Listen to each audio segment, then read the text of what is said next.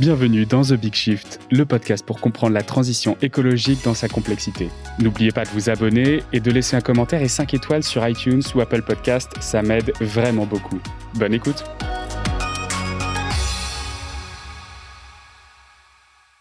J'aimerais maintenant qu'on passe à une deuxième partie qui est, euh, qui est le campus de la transition euh, que vous avez euh, cofondé, si je ne m'abuse. Alors non, je pas, l'ai pas cofondé, j'en suis membre, mais je l'ai pas cofondé, non. Euh, voilà, donc je voudrais savoir ce que c'est et, euh, et, quel est le lien avec euh, avec vos études au, au, sein du LEAD.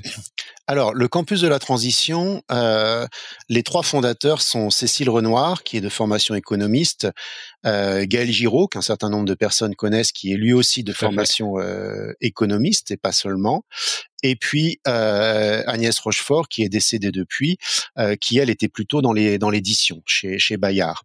Donc la volonté initiale du campus de la transition, c'était euh, d'avoir à la fois un lieu, euh, une méthode pour pouvoir euh, s'adresser aux étudiantes et aux étudiants, donc la jeune génération, et les accompagner dans la transition écologique. Alors, le fait d'avoir un lieu, c'était absolument central, de façon à ce qu'effectivement on puisse se donner le temps, et c'est ce qu'on réalise avec des formations qui peuvent être plus ou moins longues. Alors, la période de la pandémie a pas arrangé les choses, mais on accueille. Donc ce lieu, il est à Forges, à côté de Montreux, dans un espace de 12 hectares avec un joli château 18e siècle. Voilà. Et on a développé autour de ça toute une méthodologie euh, que l'on retrouve dans un ouvrage qui s'appelle Le Manuel de la Grande Transition, euh, qui est sorti en librairie dans les, aux éditions Les Liens qui libèrent euh, à l'automne dernier. Euh, voilà. Et donc cet ouvrage, il est composé de, de, six portes. Alors si on peut prendre le temps de les détailler, si, si, si vous le souhaitez, qui vont couvrir, qui vont couvrir en fait toutes les disciplines. Alors, euh, il y a eu 75 co-rédactrices et co-rédacteurs pour cet ouvrage. Les six portes, on leur a donné des noms grecs pour être un peu générique, la première c'est oikos, c'est-à-dire la maison commune. Donc c'est une porte où on va essentiellement décrire le système Terre, les questions de bio, euh, de, de, de, biologie de biodiversité et puis aborder aussi les questions sur la question des territoires qui sont la question des communs qui sont de savoir est-ce qu'on va on doit effectivement sanctuariser des espaces et en tout cas les rendre rendre ces espaces communs. Le deuxième chapitre est un chapitre qui s'appelle, enfin la deuxième porte plutôt s'appelle ethos. Donc là, évidemment, on aborde les questions d'éthique. On peut penser que c'est un chapitre qui ne va concerner que les sciences humaines. Euh, c'est pas vrai puisque les sciences et les technologies sont directement confrontées par ces questions d'éthique. Et évidemment, euh, la question d'éthique qui s'étend aux politiques. Alors le politique, euh, ça c'est une question absolument centrale qui est abordée dans la porte suivante qui s'appelle nomos. Donc là, il s'agit de nommer mesurer, euh, décider. Euh, évidemment, décider, c'est le champ du politique, mais mesurer et nommer, c'est l'espace effectivement des experts qui vont effectivement, ça peut être les experts du GIEC, ça peut être d'autres experts, qui vont effectivement amener à la société les résultats de leurs travaux. À partir de là, il est important de voir que euh, les scientifiques ne peuvent pas se réfugier derrière les chiffres en se disant j'ai fait une mesure et cette chose est objective, elle est neutre. Non, c'est pas vrai. À partir du moment où les travaux rentrent dans le champ social, ça devient une grandeur, une construction sociale, et donc la responsabilité de tout le monde et euh, des, scientifiques est engagée. Ça, c'est un point important. Ce qui est important aussi, c'est la question des espaces euh, du récit. Alors ça, c'est la porte suivante, s'appelle Logos. La question du récit, elle est absolument centrale pour deux raisons. La première, c'est que il est important de savoir qui parle et euh, d'où il parle. On voit bien que dans, la pandémie, l'un des gros problèmes, c'est une forme de cacophonie euh, sur euh, l'autorité de savoir qui a autorité pour euh, s'exprimer. Donc il y a une forme de disqualification des experts euh, qui est véritablement regrettable. Donc il est important que celui qui parle, quand il se parle dans un champ disciplinaire dont il est expert, il soit écouté. Par contre, si on est dans le champ social, eh bien, il a beau être spécialiste de quelque chose, il est citoyenne ou citoyen comme un autre et il a le droit à un bulletin de vote, mais pas plus. Donc ces, ces espaces sont très importants. Et la deuxième raison pour laquelle c'est important dans Nomos, c'est effectivement la construction du récit commun. Et ça, c'est un point qui fait aussi défaut dans nos sociétés. Et on nous propose des récits prêts à porter. Euh, donc ça, c'est un peu, on trouve ça un peu dans le monde anglo-saxon, mais pas seulement. Euh, et on nous demande d'adhérer à ces récits. Or, ces récits prêt-à-porter sont effectivement légitimes dans la bouche de celui qui les énonce, mais euh, c'est peut-être pas effectivement le récit commun. Là-dessus, la Convention citoyenne a été quelque chose de, à mon avis, très intéressant parce que des citoyennes et des citoyens informés ont pu faire, au travers des 150 propositions, des propositions finalement d'un récit euh, d'un récit commun.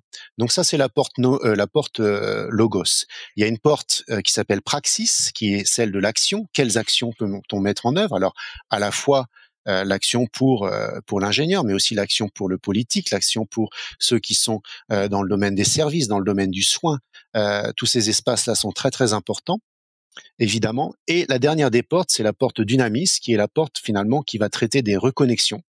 Donc j'en ai parlé un petit peu, la reconnexion de, de, l'homme dans ses dimensions biologiques. On est finalement dans nos consommations énergétiques totalement désencastrés de notre réalité biologique puisqu'on consomme euh, plus d'un ordre de grandeur au-dessus de ce qu'on serait si on était chasseur-cueilleur. Attention, je suis pas du tout en train de dire qu'il faille revenir à l'époque des chasseurs-cueilleurs, c'est pas mon propos, mais il n'en demeure pas moins qu'on est quand même très très au-dessus de ça. Et donc cette reconnexion, c'est la reconnexion à notre réalité euh, biologique, donc la, la, reconnexion à notre monde naturel. Et puis euh, les humains sont euh, pas simplement des personnes en chair et en os, mais il y a toute une dimension symbolique qui sont les philosophies, qui sont les spiritualités, et il est important d'écouter au travers des différentes cultures les messages portés par les, philosophies et les spiritualités, parce que ça participe aussi bien entendu du vivre ensemble, mais aussi la construction du récit commun avec les espaces qui sont les espaces euh, de la laïcité qui garantissent euh, qui garantissent le, bien vivre ensemble euh, pour les différentes cultures. Voilà un parcours assez rapide de ce manuel avec les six portes. C'est très très intéressant. Ça a l'air très social aussi dans son dans son approche, pas uniquement tourné tourné sur l'écologie. Euh, c'est très intéressant. Et je voulais savoir pourquoi avoir créé une structure à part, une structure loin? Est-ce que c'était pas quelque chose qu'on pouvait implémenter? Euh, Vous dites que c'est euh, que le campus de la transition, il est à disposition des étudiants, des étudiants de grande école. Oui. Est-ce que en fait, on aurait pu implémenter ce genre de ce, genre de, de démarche en interne entre guillemets pour pour éduquer bah, tout, le monde d'un coup Alors, c'est une très bonne remarque. Euh, le manuel que l'on a fait n'est pas du tout un support de cours. Euh, c'est un matériau de base. Donc, quand vous voulez bricoler, vous allez euh, chez le roi Merlin, chez Casto, chez Point P. Ben, je dirais, si vous voulez construire un enseignement à la transition, vous pouvez venir chercher du matériau de base dans ce manuel. Pourquoi je précise ça? Parce que on n'est pas prescripteur au niveau du campus de contenu des cours pour une raison très simple qui est euh, le respect euh, des enseignantes et des enseignants qui sont eux euh, garants de ce qu'ils mettent dans leurs cours. On leur apporte simplement un matériau. Ensuite, le campus est une association, nous ne sommes pas une université ni une école, et il y a beaucoup d'écoles, il y a beaucoup d'universités, chacune a sa politique et chacune a sa trajectoire. On le voit très bien actuellement, où un certain nombre d'écoles et d'universités se mettent en route et euh, construisent des unités d'enseignement ou bien des parcours plus larges euh, à l'échelle même de l'établissement. Donc ça, il y a nécessité de laisser à la fois la pluralité et évidemment une grande, grande, grande liberté à tous les établissements. Je crois que c'est très, très important parce que si on faisait tomber une forme de directive euh, depuis le ciel avec une forme d'injonction, on aurait une réponse qui risque d'être assez pauvre, c'est-à-dire on a rempli les cases. Alors là, ce qui est très important pour la transition, c'est vraiment que, et je vais revenir sur ce point-là, à l'échelle des établissements, il y ait un récit commun un établissement d'enseignement va décider effectivement d'une trajectoire et ça passera à la fois par les enseignements, ça passera aussi par la restauration. On va commencer à mettre une restauration qui va être en accord avec la transition écologique. Ça passera avec les différents espaces de vie. Donc ça, c'est très très important que chaque établissement, et ils sont tous différents, puisse développer sa propre euh, sa propre démarche. Alors ça me fait penser à ce que vous dites dans un article euh, sur la thermodynamique que vous m'avez envoyé euh, en devoir préalable. Euh, avant qu'on avant qu'on discute sur la sur la multiplication des systèmes de production plus petits et locaux. Est-ce que c'est ça du coup que qu'on vise avec euh, avec ce genre de ce genre de campus? Alors oui, euh, si, si, on veut, effectivement, je vais venir sur ce point. Euh, il y a euh, dans la réflexion sur la transition, euh, effectivement, ce qu'on appelle les cycles courts, et je crois que ça c'est très important. C'est un, un, petit peu idiot d'avoir des tomates qui font 4000 km, on est bien d'accord. Ce qui est important aussi, c'est qu'il y a des choses qui, se font à des petites échelles, donc ça peut être les échelles, l'échelle d'un établissement, Euh, mais il faut pas non plus être dogmatique là-dessus et de vouloir le cycle court et, le petit pour toutes les pour toutes les situations. Je m'explique. En ce qui concerne le recyclage, par exemple, qui est en mesure, pour si on prend par exemple du gros électroménager, qui est en mesure effectivement d'avoir une chaîne de recyclage performante, c'est-à-dire économiquement viable? Ben, C'est celui qui va produire en masse, et c'est nécessaire.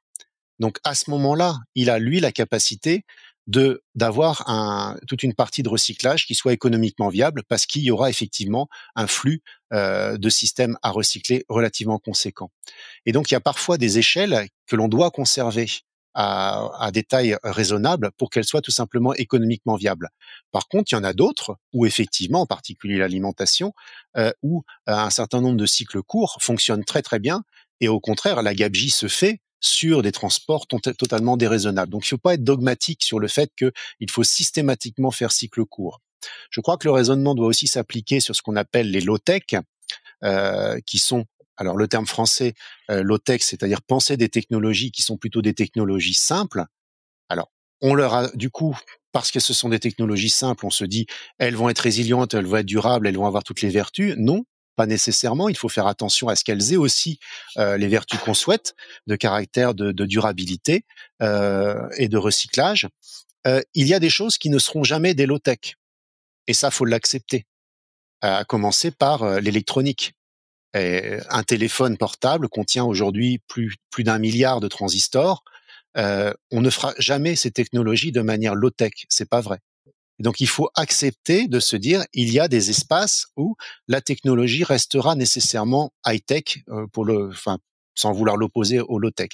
Donc on peut pas être dogmatique sur ces sur ces choses-là. Et, mmh. euh, et j'invite justement, et c'est ce que je fais quand on quand, quand on en parle avec des avec des collègues, à effectivement poser sur la table et regarder les choses cas par cas. Oui, alors après sur la sur la partie, euh, les, gros sont capables d'avoir euh, une euh, une, une capacité économique, par exemple sur le sur l'exemple du recyclage.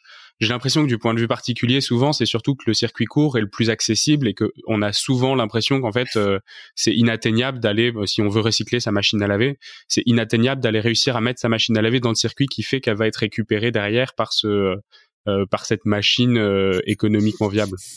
Oui, enfin si si vous regardez, euh, alors c'est pas c'est pas ce que pratiquent le plus les euh, les gens d'Île-de-France et de Paris, mais euh, quoique euh, une déchetterie bien faite, euh, c'est un espace où vous allez effectivement pouvoir mettre votre électroménager et a priori cet électroménager va être désossé pour être correctement correctement recyclé. Donc déjà les, les, les filières de recyclage qui existent, alors les pays latins sont moins bons que les pays du Nord, on est d'accord, mais les filières de recyclage qui existent, si on fait en sorte qu'elles fonctionnent correctement, euh, c'est déjà loin d'être négligeable. Aujourd'hui, les étudiants reprochent beaucoup à leur école, euh, à leurs universités, de ne pas couvrir suffisamment le sujet de la transition économique et, euh, et sociale euh, et écologique euh, dans leur euh, dans leurs cours, que ça fait pas que ça en fait pas suffisamment partie.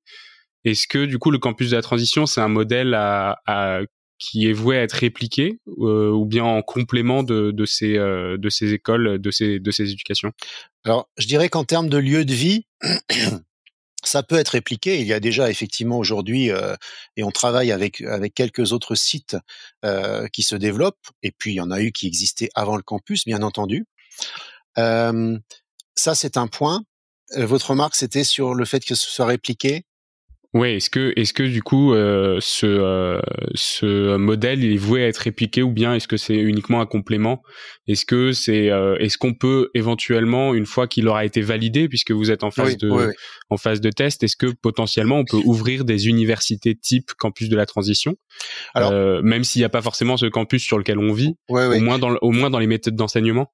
Je crois qu'aujourd'hui créer une nouvelle université c'est quelque chose qui serait assez difficile par contre, qu'une structure comme le campus participe, et on le fait déjà avec, euh, certains établissements, euh, participe de la construction des programmes et participe de l'animation des programmes, et que finalement il y ait une forme de labellisation euh, reconnu par l'établissement et que tel établissement crée par exemple un cursus de licence ou un cursus de master euh, avec en partenariat avec le campus. Ça, c'est des choses qui sont euh, tout à fait faisables et c'est des choses qu'on est en, train de faire. Maintenant, il y a un point pour revenir à la critique, à la remarque que vous faisiez sur la critique que font les étudiantes et les étudiants sur en quelque sorte l'indigence des contenus mmh. ou le manque de contenu sur ces questions-là. Euh, je crois qu'il y a eu, il y a un mouvement qui s'est, euh, qui quand même, il y a un avant et un après le manifeste des étudiantes et des étudiants de, 2000, de 2018, où il y a quand même 30 000 signatures. Donc il y a eu la suite de ça. Le campus, le, manuel que l'on a fait est aussi à la suite de ça. il y a des mouvements chez d'autres partenaires comme le Shift Project par exemple. Ce qui est très intéressant dans les échanges qu'on a pu avoir avec des établissements, écoles d'ingénieurs ou universités, euh, c'est l'inquiétude des collègues qui disent mais comment est-ce que je vais moi dans mon cours modifier mon cours pour introduire les questions de transition écologique mmh. qui sont par définition interdisciplinaires et pour lequel finalement les questions que je vais aborder, n'importe quel étudiante ou quel, étudiant en allant sur Google peut en apprendre plus que ce que je vais moi lui lui apprendre. Donc il y a une forme de, de crainte, pour pas dire de sidération. Euh, la réponse qu'on peut donner à ça, c'est la suivante. D'abord, la question de la transition écologique est interdisciplinaire par essence. Or, l'interdisciplinarité, c'est pas de transformer des gens en généralistes. Ça, ça serait euh, la très mauvaise idée. L'interdisciplinarité, c'est que des personnes qui sont experts dans une discipline soient à ce point solides et experts dans leur discipline qu'ils puissent entrer en dialogue avec les autres disciplines. Donc, ce qui nécessite d'être vraiment très très bien ancré. Donc, l'interdisciplinarité passe par le fait que les gens soient disciplinairement très bien formés. Ce qui veut dire que dans les enseignements, les enseignements doivent rester disciplinaires, surtout, et ne pas commencer à se, disperser comme on en voit déjà, mais que les gens qui apprennent de l'électronique continuent à apprendre de l'électronique ou de la mécanique ou de la biologie de manière très solide, de manière disciplinaire. Et par contre, le conseil que je propose aux collègues, c'est de dire le cours que vous avez, vous pouvez le revisiter en vous posant trois questions. La discipline que j'enseigne, quelle est sa relation par rapport à la question de l'énergie? Quelle est sa relation par rapport à la question de la matière? Et quelle est sa relation par rapport à la question de l'histoire? D'où vient cette discipline? Comment est-ce qu'elle s'est construite? Il est très intéressant dès qu'on prend ce, ce, filtre à trois entrées, énergie, matière et histoire, de considérer, vous pouvez considérer n'importe quelle discipline et vous la passez à ce crible-là. Et voyez qu'à ce moment-là, vous avez un regard qui est légèrement de côté. Un cours qui doit durer 24 heures, ben vous allez peut-être prélever sur ce cours quelques petites heures sur lesquelles vous allez rajouter un regard à par le versant énergétique, un regard par le versant matière et un regard par le versant historique. Et ça, c'est déjà un complément qui est déjà très très important. Ensuite, il faut que dans les enseignements, et là je pense par exemple euh, en sciences et technologies, euh, il faut qu'il y ait des enseignements complémentaires faits par des gens qui sont experts, qui seront des enseignements sur des questions euh, d'épistémologie, euh, en particulier, des questions sur aussi évidemment euh, quelques questions philosophiques, euh, la place des techniques, questions d'histoire des techniques. Donc ça, je, parle, je dirais, sur, les lacunes qui peuvent exister dans les formations en sciences et technologies. Et dans les disciplines des sciences, des, sciences humaines, eh bien, c'est le fait que effectivement, il y a un minimum de lois de physique avec lesquels on peut pas discuter et que qu'est-ce qu'un principe en physique, qu'est-ce qu'un axiome en mathématiques sont des définitions qui sont importantes pour savoir qu'il y a des limites qu'on peut pas franchir euh, dans le dans le débat et que un principe euh, n'en déplaise à certains, c'est pas une posture, par exemple. Voilà. C'est très clair. Euh, merci du coup pour ces conseils pour euh, pour les professeurs. Euh, je mettrai du coup des informations dans la description sur le campus de la transition. Vous pouvez aller tout de suite regarder campus-transition.org. C'est super intéressant ce qui, ce qui se passe sur ce site. Est-ce que pour clôturer, vous avez un conseil à donner euh, pour euh, entériner une transition écologique à titre personnel euh, pour les étudiants ou pour, euh, ou pour n'importe qui d'autre? Bah, Je reprendrai la, le point que j'ai cité qui est la question du, de la construction du récit commun. Euh, parmi les, récits, les grands récits, j'aime bien les récits qui sont des, épopées. Et il y en a une qui me touche beaucoup, c'est celle de Shackleton au tout début du, euh, dans les années 1915, euh, qui descend en Antarctique avec un bateau en bois. Euh, ils sont 23 sur le bateau. Il leur a dit vous serez pas beaucoup payés, on n'est pas sûr de revenir. Euh, si on revient, ce sera la gloire. Bon, voilà. euh, ils partent, le bateau est broyé dans les glaces et ils vont dériver sur des sur des bouts de, de banquise pendant deux ans et ils reviennent à 23. Ils sont partis à 23, ils reviennent à 23. Euh, Shackleton en tire un certain nombre de leçons. Moi, la leçon que je retire, c'est que sur le bateau, il y avait un charpentier de marine. Deux ans plus tard, sur l'île aux éléphants où ils atterrissent, il a encore sa caisse d'outils de charpentier de marine. Tout au long du récit, tout au long de la traversée, il est charpentier de marine. Il est dans sa discipline, il la connaît, il la maîtrise, il est expert et c'est là qu'il est utile. Le photographe, la même chose. Le photographe a une plaque photo qui reste disponible pour que deux ans après, il y ait une photo euh, lorsqu'ils partent de l'île aux éléphants. Et je crois que ça, c'est un élément qui est très important pour nous on a besoin d'avoir des personnes qui sont formées avec des niveaux d'expertise et des disciplines particulières et que chacun fasse son métier et soit en dialogue avec les autres. Pour moi, c'est une chose indispensable euh, que malheureusement la pandémie euh, a mis à mal avec cette forme de disqualification de, des expertises des uns et des autres qui est assez regrettable. Donc mon appel, ça serait plutôt un appel effectivement à se recentrer là-dessus. Merci beaucoup. Je connaissais pas du tout d'ailleurs la, la, référence, mais euh, j'irai regarder. Merci beaucoup. Je vous en prie. Au revoir. Au revoir. C'est la fin de cet épisode de The Big Shift. J'espère qu'il vous a plu et que vous en avez retiré quelque chose pour votre vie quotidienne. C'est ça le plus important. C'est beaucoup plus simple de parler du sujet sensible de l'environnement quand ses amis ou sa famille sont vraiment informés alors partagez le plus possible The Big Shift, ça aidera tout le monde. Et si vous avez des questions, des sujets que vous souhaitez qu'on aborde, des invités que vous voulez entendre, ou tout simplement que vous voulez qu'on discute de cet épisode, envoyez-moi un message sur LinkedIn. The Big Shift est produit par Echoes Studio. Si vous avez un projet audio, contactez-nous sur www.echoes.studio. Merci d'avoir écouté jusqu'au bout. Je vous retrouve très bientôt pour un nouvel épisode.